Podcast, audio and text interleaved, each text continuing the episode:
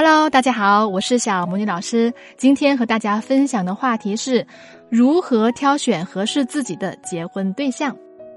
今天这位粉丝的问题是：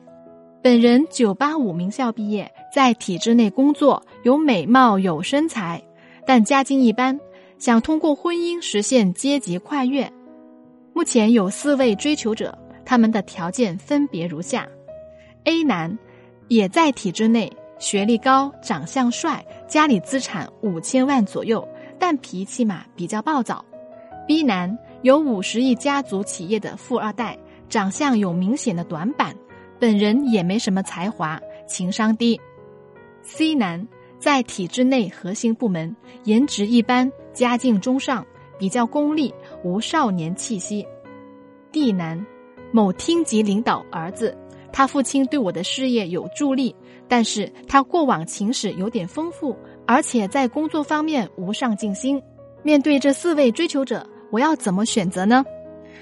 我的回答是：看完你的来信之后，我发现尽管你的选择面很广，优质选项也比较多，但是你的这些选项在来信中也只是从表面的部分来进行描述，大部分都是你所描述的。颜值、学历、家境、工作单位层级这四个方面，这些是我们所说的硬性价值。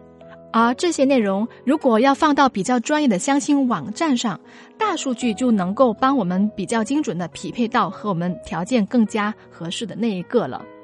然而，最重要的东西并不是男方的颜值如何、学历如何、家境条件是否良好、他的工作单位是否能够让他有足够的社会地位等等，而是你在来信当中没有体现的你们的互动情况如何。如果你的标准仅仅是基于颜值、家境、学历、工作这四个维度展开。那么，其实你只需要找一个相对而言最优秀的那一位就可以了。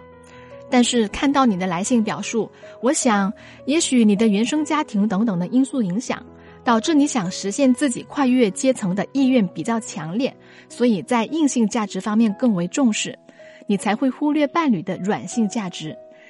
所以我更加建议你要从情感出发去考虑你们的互动情况以及他们四个人的软性价值。你目前仅仅是对这四个选项有着表面的了解，但是还看不到他们和你深入互动时的表现。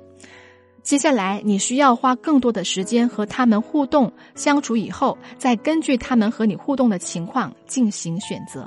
比如说 A 男吧，他的颜值等方面都比较好，收入也不低。但是脾气暴躁，然而对方是否与你相处的时候，尽他所能的收敛自己的脾气，甚至更加能够容忍你的脾气，这也是有可能的呀。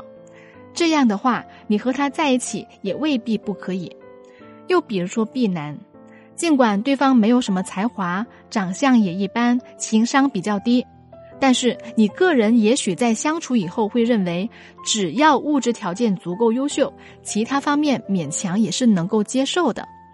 再比如说 C 男，尽管过于功利无少年气息，但是却在工作上有上进心啊，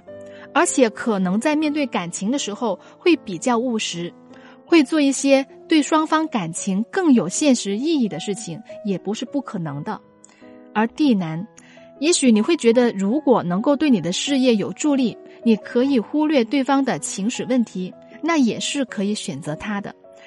总而言之，我们千万不要肤浅的着眼于颜值、家境等等表面的数据，这样在情感方面的观察点永远只会停留在表面。我们要明白，情感是用心去感受的，价值可以参考，感受也很重要。理性和感性并存，才能够让你做出比较明智的抉择。如果正在听这期节目的你，也不知道怎么去选择你一生的伴侣，可以加助理小轩轩的微信“恋爱成长全拼零二九”，是“恋爱成长”汉语拼音小写全拼加数字零二九，让我们专业的老师帮助你分析判断什么男人最适合你。好了，今天的节目就到这了。希望我的分享对你们有帮助。大家有任何情感问题，也可以加我助理小轩轩的微信，我们会有专业的老师帮助你分析。喜欢我的节目就点赞、收藏、订阅吧。